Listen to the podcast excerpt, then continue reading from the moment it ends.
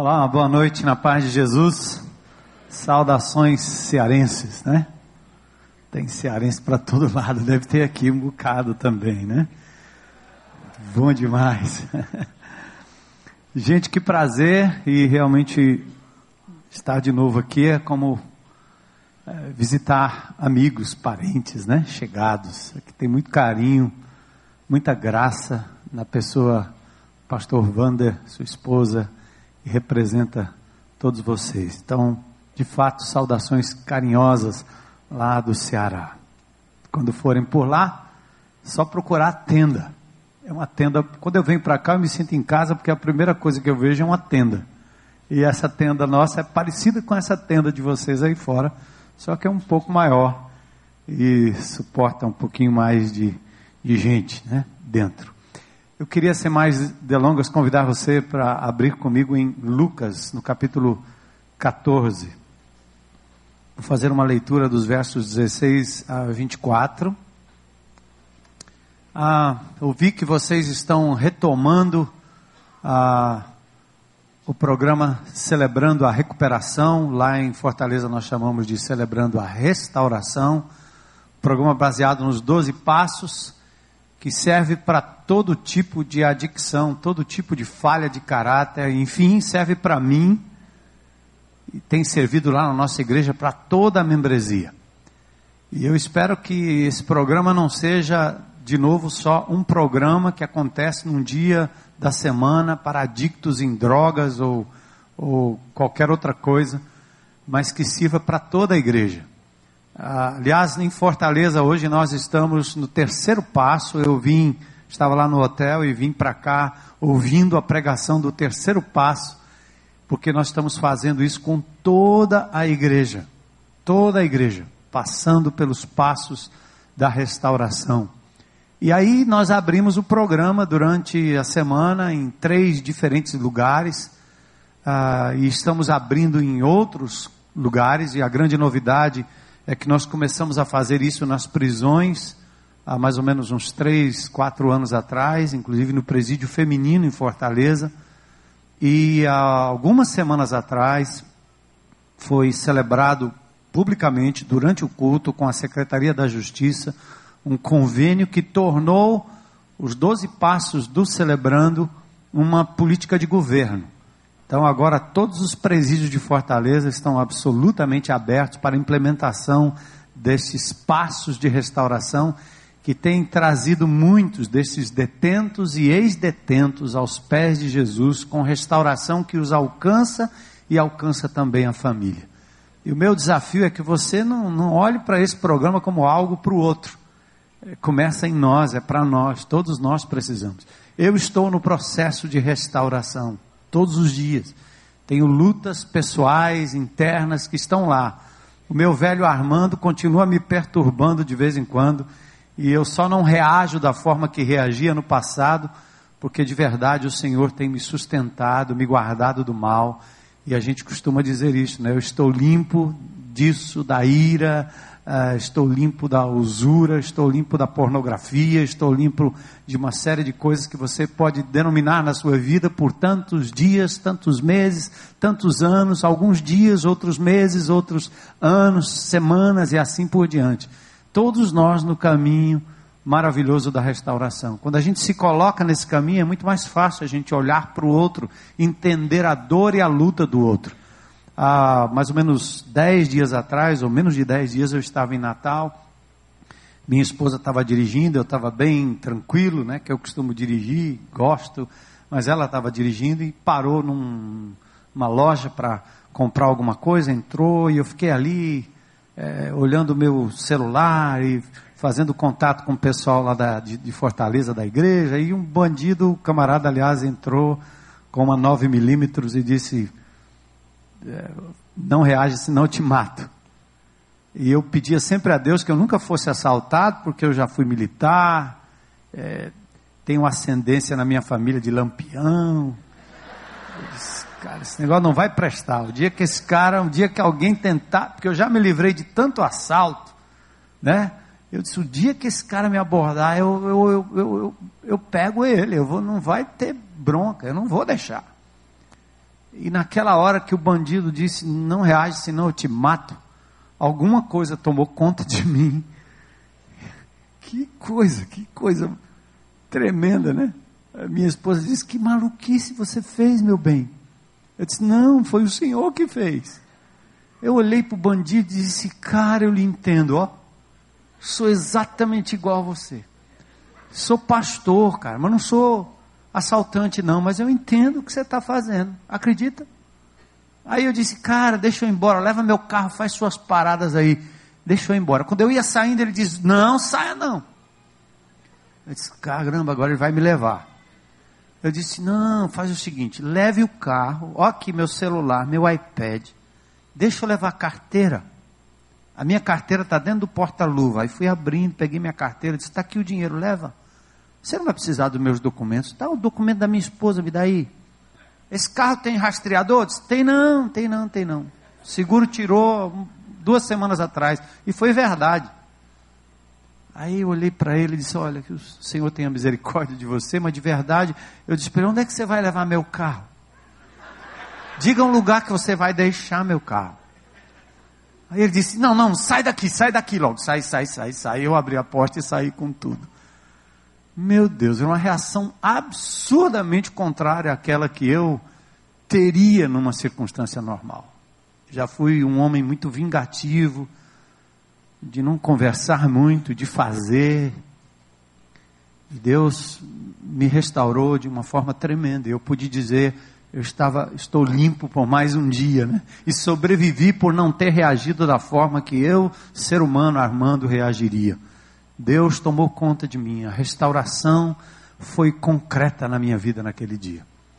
E gente, por incrível que pareça, Dois dias depois, um funcionário nosso lá da IBC foi assaltado. Levaram ele e o carro para um buraco lá em Fortaleza. Nossa propriedade está num lugar meio complicado. Se você soubesse onde nós estamos localizados em Fortaleza, talvez você nem se atrevesse a nos visitar ali. Mas alguns irmãos já foram, mostraram as fotos e tudo, né? Mas é uma, uma, uma, uma vizinhança muito perigosa. Mas o que aconteceu com esse rapaz é que ele foi levado com o seu carro, levaram ele para o meio do mato e lá estava toda uma gangue, toda armada. E ele saiu e iam encapuzá-lo, iam maltratá-lo. E um camarada disse: Ei, peraí, peraí, eu conheço esse cara. Esse cara aí é do Celebrando a Restauração.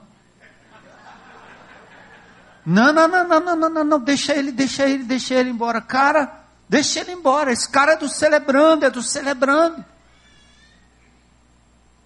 Aí sabe o que, que fizeram? Levaram ele embora e disseram para ele: pode voltar e vá buscar seu carro amanhã em tal ponto. E ele foi lá no outro dia e o carro estava lá. Tudo por causa do celebrando. Vale a pena o celebrando. Glória a Deus. Ufa! A história poderia não ser tão tão bonita e perfeita assim, mas Deus continua sendo Deus, né? Glória a Deus. Aquele bandido passou pelo processo do celebrando. Provavelmente ainda não foi recuperado, né? Mas está no, está no caminho. Eles voltam, eles voltam. Bom, Lucas capítulo 14, versículos ah, 15 a 24. Ao ouvir isso, um dos que estavam à mesa com Jesus disse: Feliz será aquele que comer no banquete do reino de Deus. Jesus respondeu: certo homem estava preparando um grande banquete e convidou muitas pessoas. Na hora de começar, enviou seus servos para dizer aos que haviam sido convidados: Venham, pois tudo está já pronto. Mas eles começaram um por um a apresentar desculpas. O primeiro disse: Acabei de comprar uma propriedade, preciso ir vê-la. Por favor, desculpe. Outro disse: Acabei de comprar cinco juntas de bois, estou indo experimentá-las. Por favor, desculpe. Ainda outro disse: Acabo de me casar, por isso não posso ir. O servo voltou e relatou ao seu senhor. Então o dono da casa irou-se e ordenou ao seu servo: Vá rapidamente para, os, para as ruas e becos da cidade, traga os pobres, os aleijados, os cegos, os mancos. Disse o servo: o que o Senhor ordenou foi feito, e ainda há lugar. Então o Senhor disse ao servo: Vá pelos caminhos e valados e obrigue-os a entrar, para que a minha casa fique cheia. Eu lhes digo: nenhum daqueles que foram convidados provará do meu banquete. Senhor, abençoa essa palavra e abre os olhos e o coração do teu povo hoje à noite. Que o exemplo desta parábola, o ponto focal, a lição principal, fique gravada na nossa mente, desça ao nosso coração e nos faça, Senhor, impulsionados por esta ordem, por esta ênfase. Pedimos isso em nome de Jesus. Amém. Amém. grande banquete. Deus gosta de festa. E ele prepara banquetes. Aliás, o Kleber Lucas tem uma música muito linda que fala do banquete.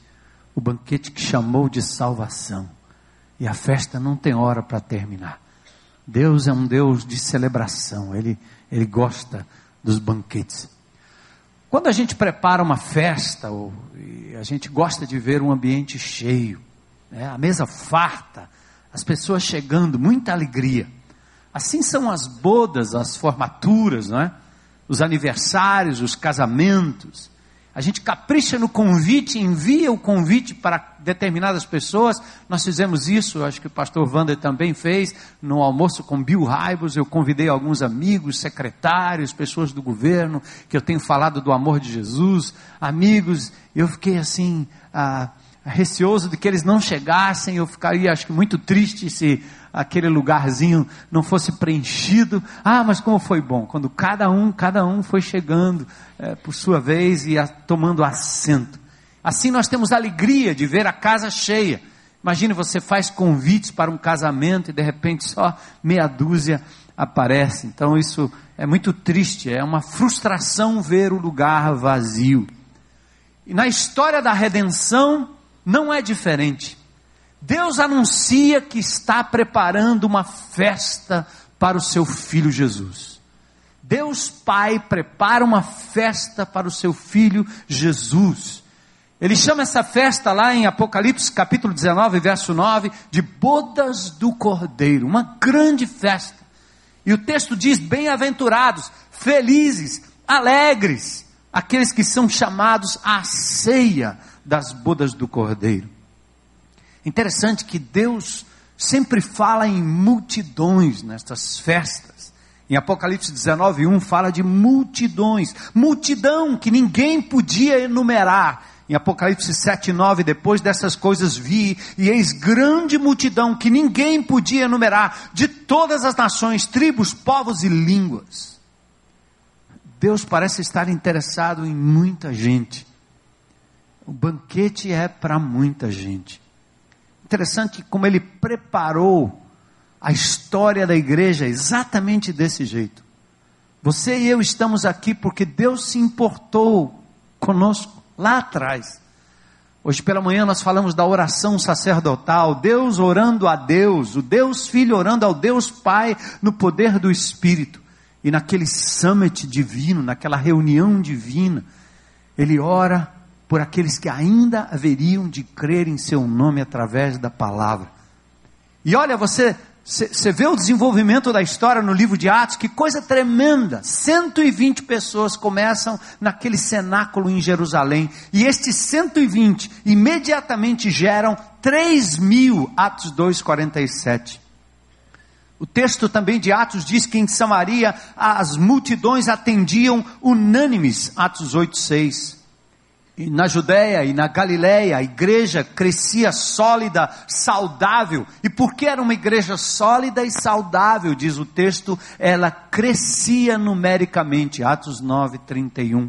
Lídia e Sarona, lugarejos onde todos se converteram, 9:35 de Atos. Em Jope, muitos creram no Senhor, 9:42 de Atos. Em Antioquia, a terceira cidade mais importante do império, possuindo na época talvez meio milhão de habitantes, lá uma igreja que abrigava, diz o texto, numerosa multidão. Atos 11:26.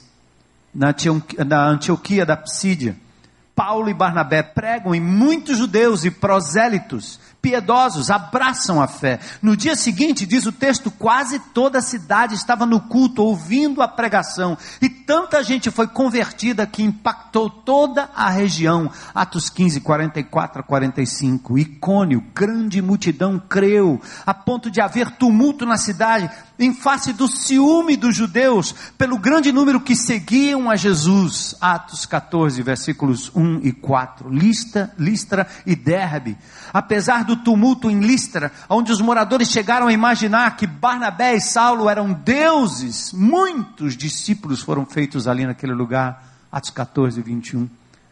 Interessante, as igrejas que ficaram ali plantadas cresceram. Numa outra visita a estas duas cidades, foi constatado, de acordo com o texto, que as igrejas eram fortalecidas na fé.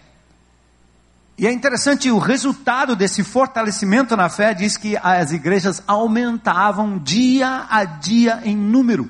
Atos 16, 5. Tessalônica, Novamente vemos aqui os convertidos sendo descritos em termos de numerosa multidão, Atos 17, 4. Bereia. Muitos creram.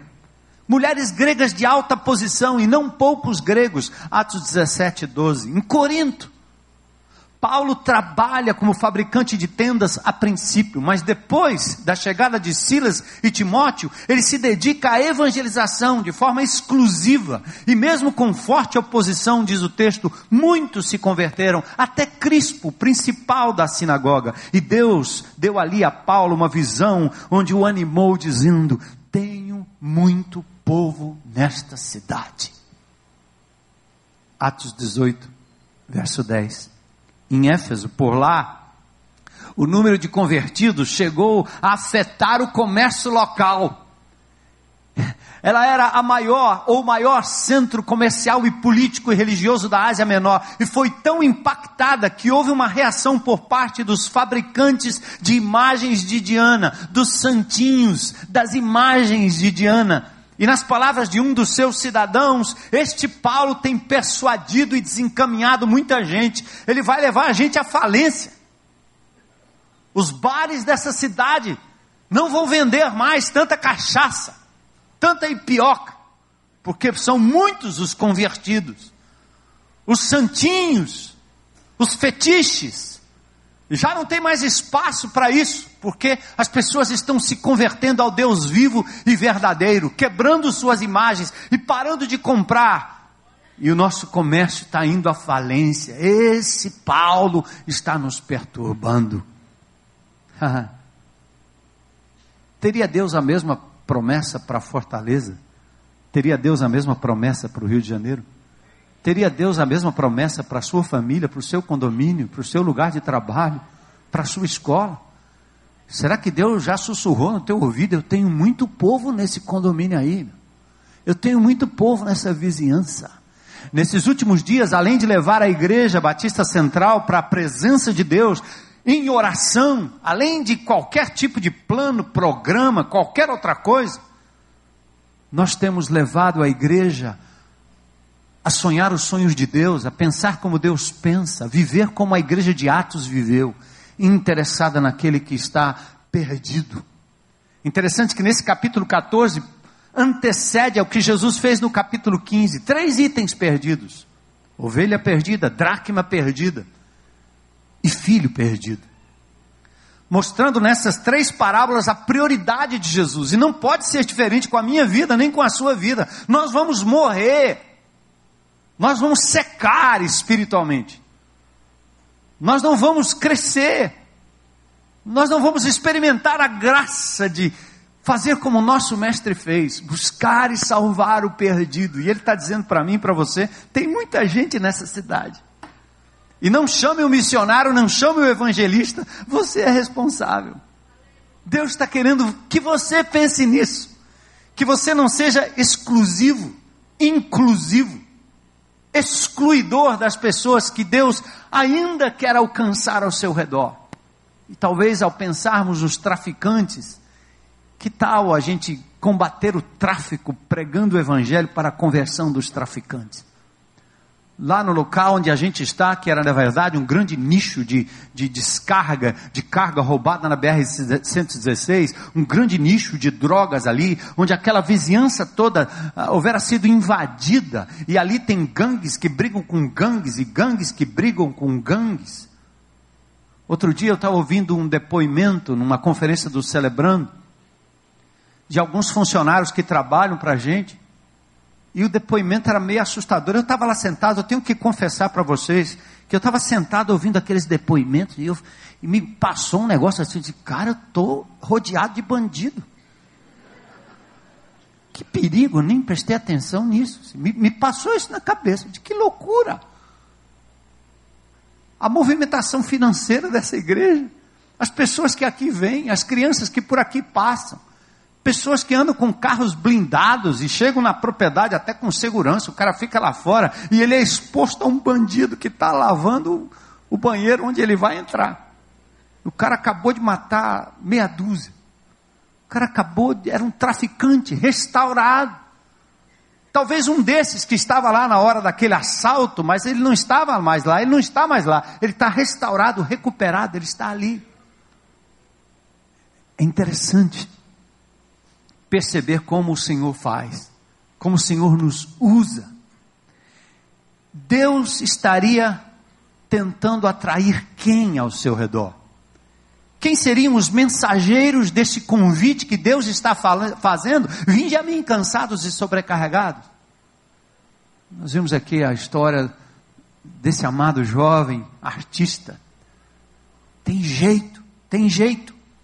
Então, queridos, esse evangelho de Lucas, no capítulo 14, versículos 16 a 24, a gente encontra aqui uma parábola, parábola da grande ceia, que nos conta que um certo homem fez uma grande ceia e convidou, assim, de forma personalizada, muitos convidados. Porém, os convidados mais chegados, aqueles que de fato receberam o convite e disseram: tudo bem, estou dentro, foram se desculpando e o anfitrião insiste para que se faça entrar aqueles que não estavam na lista, para que a casa fique cheia no grande banquete. É, quando a gente pensa em interpretação de parábolas, vamos lembrar toda parábola tem um ponto focal. Não fica tentando achar um significado para cada personagem, para cada movimento da parábola. Mas toda parábola tem um ponto focal. Exemplificando, os três itens de Lucas capítulo 15, os três itens perdidos, tem como ponto focal o capítulo, 19, o capítulo 19, o verso 10 do capítulo 19, quando Jesus diz: Eu vim buscar e salvar o que se havia perdido. Essa é a prioridade de Jesus, deve ser a minha prioridade, a nossa prioridade. Além de resolver nossos problemas, de resolver meu problema de, de, de, de do casamento, meu problema de falha de caráter, além de estar tá ajudando os irmãos e etc. Deus está dizendo: a minha prioridade é buscar e salvar o que se havia perdido. Traga para dentro. Chama. E eu vou cuidar de você, eu vou te sarar. Eu vou cuidar de você, mas você tem que cuidar da minha prioridade. Então, o ponto focal daqueles três itens é exatamente esse: a busca daquilo que se havia perdido. E nessa parábola quer dizer mais ou menos isso. O ponto focal diz: os que se recusam a atender não vão entrar. Mas aqueles que são constrangidos a entrar por achar que é demais, estes vão participar. Em Mateus 22, de versículos 2 a 14, a festa é para as bodas do filho do rei. Então, vamos no texto aqui falar um pouquinho do contexto. Jesus está num sábado na casa de um dos principais fariseus para comer pão ele logo observa o desfile de vaidades e a falta de compaixão. Capítulo 14, verso 2. À frente dele estava um homem doente com o corpo inchado. Mas certo sábado, verso 1, ele entra para comer na casa de um fariseu importante e observavam-no atentamente. Ele cura o hidrópico, o homem com problema de água, líquido, em alguma parte do seu corpo, verso 4. Ele fala em parábola sobre os primeiros assentos, toma cuidado, não vá sentando logo nos primeiros lugares. Espera que o anfitrião lhe dê o lugar de honra. Depois, a hospedeiro recomenda que, ao convidar pessoas para o banquete, não priorizem aqueles que podem retribuir. Não chame para perto de você pessoas que são capazes de lhe retribuir. Você convida para o jantar, ele vai lhe convidar também. Você dá um presente, ele vai lhe dar um presente no aniversário, não é assim? Você tem que comprar o presente porque aquela pessoa também lhe deu um presente. Então, os aniversários ficam mais ou menos assim. Você pode dar presente porque é certo que você vai receber presente da pessoa a quem você deu o presente. Chama porque ele tem alguma coisa para contribuir dentro da comunidade. Chama aquele irmão, ele vai nos ajudar tremendamente. Aquele irmão vai ser um grande contribuinte para a obra. Mas chamar esse pobre coitado aí, não. Que é que esse cara tem para contribuir? Jesus está dizendo: não chame para dentro da sua casa alguém que possa lhe retribuir. Que coisa, né? É porque Jesus andava cercado de gente que não presta. Os intelectuais, os religiosos, os articuladores da Bíblia, a estes Jesus rechaçava. Eles não aguentavam ficar perto do Senhor, porque a religiosidade deles não não encaixava esse Cristo, focado e voltado para o perdido, para o excluído. E Jesus andava cercado de publicanos e pecadores, e era acusado pelos religiosos de viver desse jeito. E nós parece que gostamos um pouco disso, né? Vivemos junto com os irmãos, estamos sempre cercados de irmãos, nosso grupo pequeno só cabe irmãos, e vamos ficando por ali, criando o nosso gueto e se Jesus um dia resolvesse chegar como ele era e como ele é ao nosso PG, talvez a gente não iria aceitar. Esse cara não. Muito complicado. Ele é um beberrão, esse cara. Ele vive bebendo por aí com o povo, ele vive em festa. Ele vive cercado de gente que não presta. Esse cara é complicado demais. Qual é o nome dele? Filho de Maria, Jesus. Era assim que os religiosos tratavam a gente vai se tornando tão hermético, tão fechado, tão uh, circunscrito nos nossos próprios problemas e no nosso próprio grupinho, que a gente esquece que ele veio buscar e salvar o que se havia perdido, que ele é médico para os doentes. Esta parábola tem tudo a ver com isso. Uma menção à autojustiça dos religiosos e à inclusão das pessoas que não se acham dignas ou dignas ou perfeitas para entrarem na casa. Então Jesus responde a um dos discípulos que observou: Ah, sendo assim, feliz aquele que comer pão no reino de Deus. E aí Jesus replica aquela observação, dizendo: Um certo homem. Em Mateus ele diz: Um rei. Verso 16: Certo homem estava preparando um grande banquete. Bodas do filho, símbolo de salvação. Kleber é muito, Kleber Lucas, muito feliz na música quando ele diz um banquete que chamou de salvação. Aqui é você oferecer às pessoas a melhor comida, quando o cara está na droga, quando o cara está na bebida, quando o camarada está na gandaia, quando ele está na pornografia, ele está como uma criança pequena que se alimenta daquilo que não presta. Eu tenho um netinho, dois anos e meio, e eu já vi aquele menino comendo coisas estranhas. Eu fui na China, estava na China esses dias lá e comi gafanhoto, comi um bocado de coisa. Os escorpiões eu não gostei muito, que era caro. Eu comi tudo quanto foi coisa estranha. Meu neto, ele já ele comendo coisa estranha. Quando você chegou lá, ele já tinha experimentado de tudo. Ele põe a mão no líquido e no que estiver ao redor. Sabe por quê? Porque ele tem fome. E ele quer experimentar de tudo. Até que a mãe, o avô, o pai chega e diz: Não, meu filho, eu tenho uma papinha especial para você. Deus olha para os caras na beira dos bares, na boca de fumo, cheirando uma carreirinha, indo para a noite, se prostituindo, se deleitando com a pornografia. Ele diz: Meu filho está com fome, mas ele está comendo a comida errada. Eu tenho um banquete para ele e ele não sabe. Eu tenho algo melhor ele não sabe. Nessa perspectiva, eu não consigo nem ficar com raiva de quem faz o que faz, porque está claro por que ele faz. É tentar se alimentar de algo que não, não alimenta de verdade. Mas o banquete é isso, é chamá-lo para um momento de real prazer. A grande ceia. E aí tem os convidados, eles não são muitos. Historicamente, Deus convidou uma nação, a nação de Israel. E através da nação de Israel, convidada por Deus, privilegiada por Deus, ele disse através de Abraão que vocês alcancem todas as famílias da terra. Eu não quero que nenhum de vocês aqui certamente percam a salvação, isso não vai acontecer. Mas Deus chamou você com um propósito. Ele mandou um convite para você e você está dentro, cara. Você foi convidado, homem, mulher, criança, menino, adolescente, jovem, velho, idoso, certo? Você foi convidado, recebeu um convite especial, mas esse convite tem uma finalidade. Ele te chamou para que você pudesse ser assim como Israel foi, luz para os povos, luz para as pessoas que estão ao seu redor. Mas o que aconteceu com os convidados? Aqui, os nobres, os de grande poder aquisitivo, assim, eles não são muitos.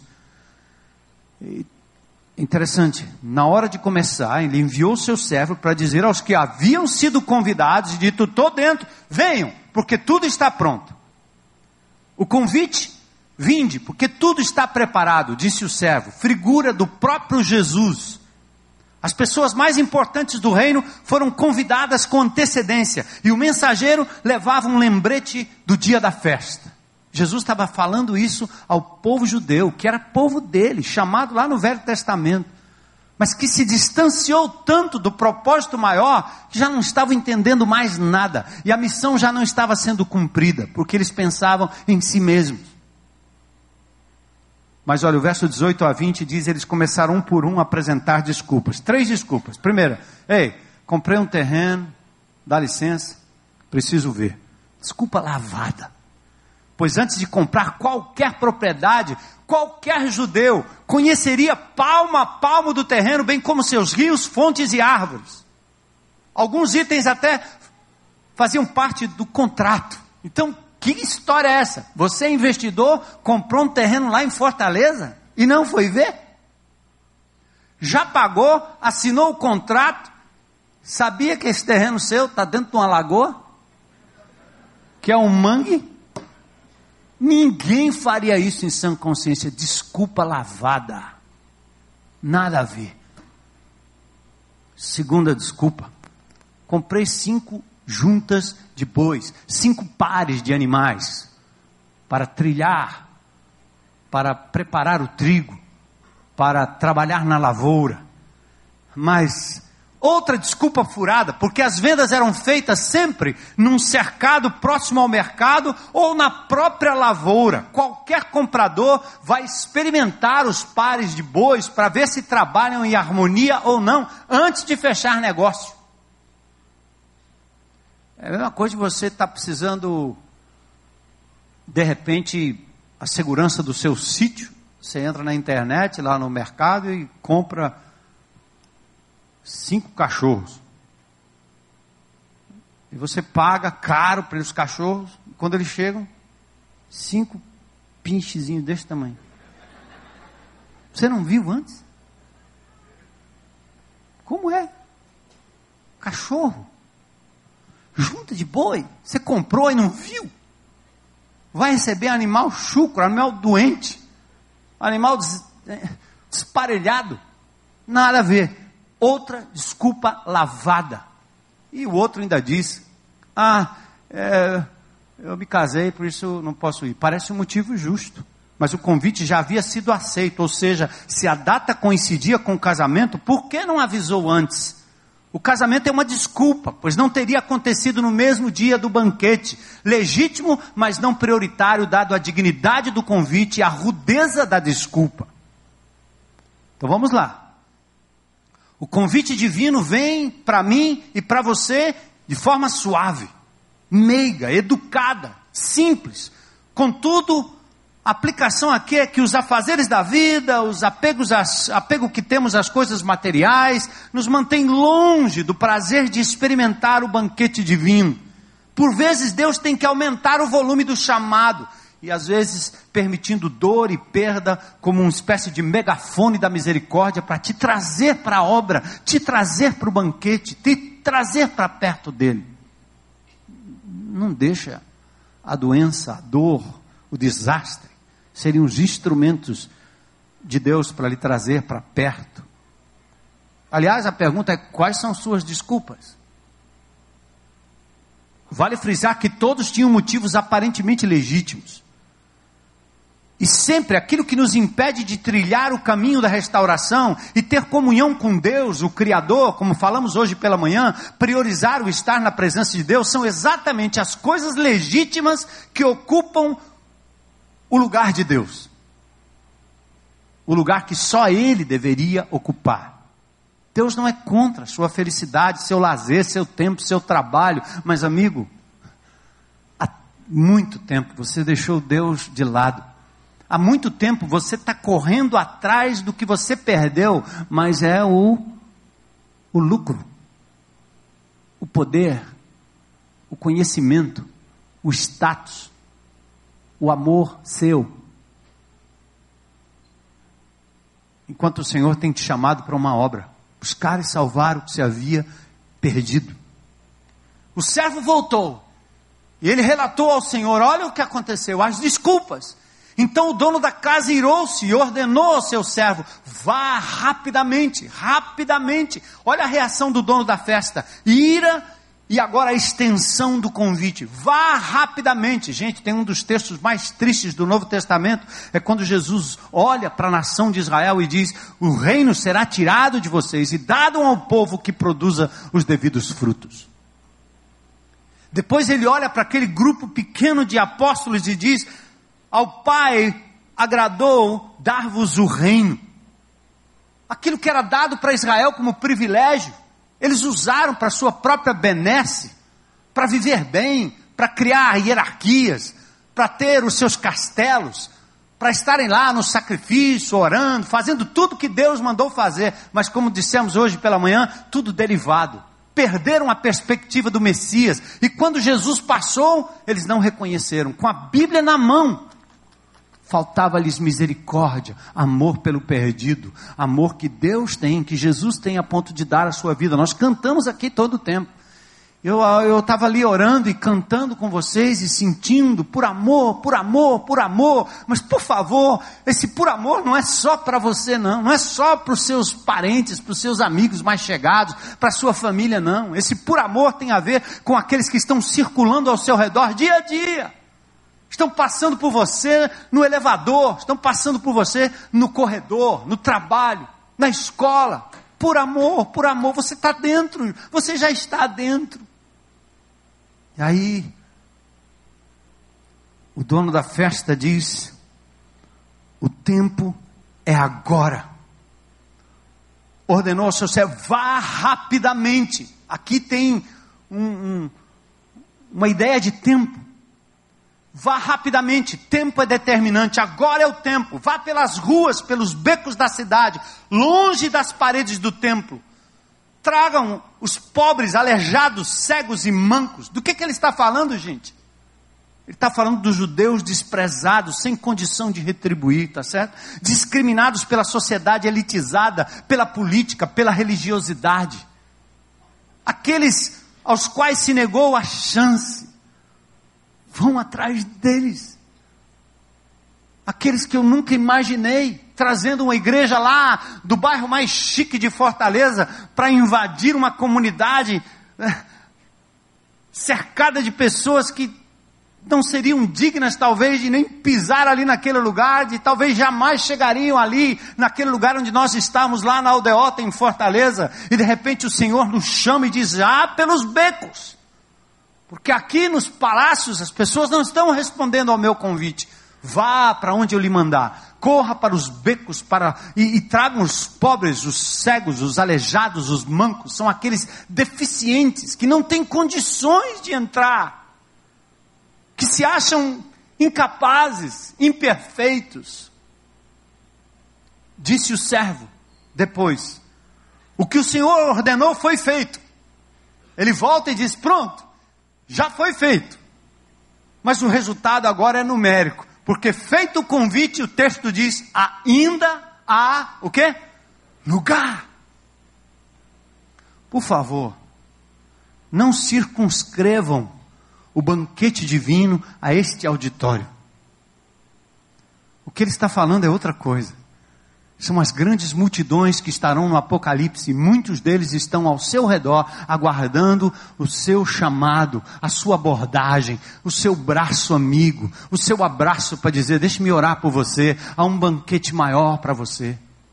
Deixe-lhe mostrar algo melhor para você. Vem, vem comigo. Eu achei comida boa. Eu achei comida perfeita. A papinha está pronta. O gagal Vem, meu neto. Vem, meu filho. Deixa isso aqui. Tem uma coisa melhor para você que vai lhe fazer bem. Vem, vem, vem, vem. Ainda há lugar. Não se pode desperdiçar o banquete, isso que Deus está dizendo. O lugar é muito mais amplo do que esse auditório, é muito mais amplo do que a tenda, é muito mais amplo do que o seu PG. Compra mais cadeira, troca o teu carro, compra um ônibus abre, abre espaço, porque o banquete divino é para muitos, muitos, muitos, e Deus ainda tem muito povo nessa cidade, e a hora é essa. Verso 23, então o Senhor disse ao seu servo: Tem lugar ainda? Ah, então vá pelos caminhos e valados e obrigue-os a entrar, para que a minha casa fique o quê? Cheia. oh Deus maravilhoso, não é? Ele não me excluiu, aleluia. E Ele não exclui aqueles que estão andando ao meu redor, dia a dia. Ele não exclui. Por isso eu tenho que estar atento. Eu sou um comissionado, você é um comissionado. Não espere pelo missionário, você é um missionário. Não espere pelo pastor, você é o pastor. Não espere pelo intercessor, você é o intercessor. Não espere pelo apóstolo, você é o enviado de Deus. Ainda tem lugar. Bora ainda tem lugar. Obrigue-os a entrar. Esse texto é fantástico. Aí os teólogos ficam pensando: será que então o camarada não tem livre-arbítrio? Será que a salvação é predestinação, é eleição, é supralapsarianismo, infralapsarianismo, é calvino, é armeno? Vá para lá, meu irmão. Sai fora. Sabe o que, que ele está dizendo? A salvação é um negócio tão extraordinário que quando você se aproxima de alguém carente, ele vai dizer: Eu não acredito que seja verdade. Não. Quando a gente fala de Jesus para o cearense, acostumado com as romarias, hein? com as novenas, com as rezas, hein? com os tercinhos, ele diz: O que? Você está dizendo que é de graça? Não! Acredito, não é de graça. Quanto é? O que, que eu tenho que fazer? Fazer o quê? Já foi feito. Quanto eu tenho que pagar? O preço já foi pago. É de graça, é pela graça. O cara diz: não, não, não, não, não acredito não. Aí você tem que pegar ele e forçar ele a entrar, porque ele não entende. Põe para dentro Arrasta o cara, traz ele, porque quando ele olhar para a graça, ele vai dizer: é verdade, cara, é de graça, é de graça. Glória a Deus, não é? Oh, Jesus, amém. T.W. Manson sugere um insistente apelo de hospitalidade. Sugere que é dado o constrangimento por não se acharem dignos e o Senhor dizendo: Quero minha casa cheia. Não alguns, mas muitos. Casa cheia. E depois o verso 24 diz: eu lhes, eu lhes digo: Nenhum daqueles que foram convidados provará do meu banquete. Nenhum dos convidados provará do meu banquete, simplesmente porque se recusam a atender o convite.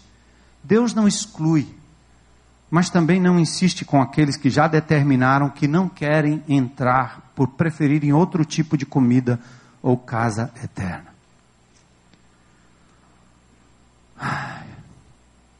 Deus está dizendo para você: ó, tenho muito povo nesta cidade. Tem muito povo ao redor de você. Vai lá, chama, chama para o banquete que ele chamou de salvação.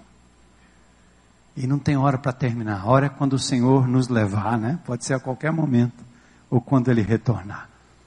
Coloque-se, coloque à disposição de Deus para ser esse instrumento. Entenda que você é parte dessa restauração que o Senhor operou, que você recebeu o convite, você aceitou, você é um mensageiro. Corra lá, corra lá.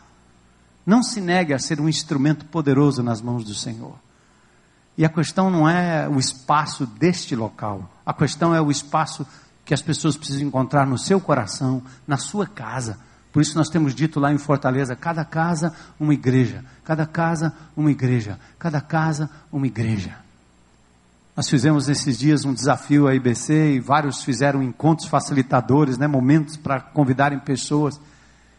Nossa, foi tanta multiplicação de grupos que Jesus porque um convidou um grupo lá, achava que vinha meia dúzia, apareceram 50 pessoas. 50 pessoas interessadas. Convidaram dois, três casais para um jantarzinho. Disse: Não, fica à vontade, pode chamar o outro, chamar o outro. Lotou a casa. E agora, manda embora? E o nosso grupo pequeno, que está resolvendo o problema do irmão, que está com problema familiar, conjugal, há anos.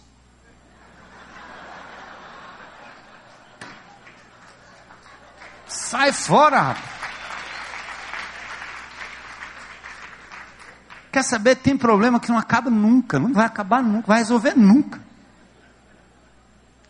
Mas talvez o seu problema é que você está fechado para se doar e se dar na vida de pessoas, e você vai encontrar que as pessoas têm problemas muito mais graves que o seu, e você tem graça de Jesus para elas o amor de Deus vai passar por você, você vai compreender melhor sua esposa, seu marido, seu filho, vai compreender melhor todo mundo, quando você compreender que Jesus veio buscar e salvar o que se havia perdido. Corra atrás dos itens perdidos. Lembra da mulher? Deixou as dez dracmas, as dez moedinhas daquele lencinho bonitinho. Tinha nove. Ela correu atrás de um. Cem ovelhas, deixou as noventa e nove. Eles já estão dentro do pasto. Não, porque eu não resolvo meu problema, pastor. Não, seu problema está resolvido. Você já tem o passe para a eternidade. Esquenta não. Vamos atrás da ovelha perdida. Porque essa é prioridade. Enquanto você corre aos pés de Jesus, enquanto você corre para os pés do Senhor, enquanto você faz aquilo que é a prioridade do Senhor, Ele vai te curar. Pode acreditar, acontece. É um milagre na contramão do que nós esperamos. Busca o reino de Deus, sua justiça e as demais coisas vos serão acrescentadas. Eu tenho visto isso acontecer, é milagre puro. E é para a glória de Deus, é para a salvação de almas. Que banquete maravilhoso, né? Então vamos dizer para as pessoas que estão ao nosso redor: Deus tem um banquete preparado para você. É o banquete da salvação. Ops, disseram um para o outro aí. Diga lá fora, tá bom? Deus abençoe, que o Senhor use esta igreja e continue usando de forma poderosa. E ore por nós lá em Fortaleza, para que aquela cidade seja rendida aos pés de Jesus. Deus abençoe. Amém.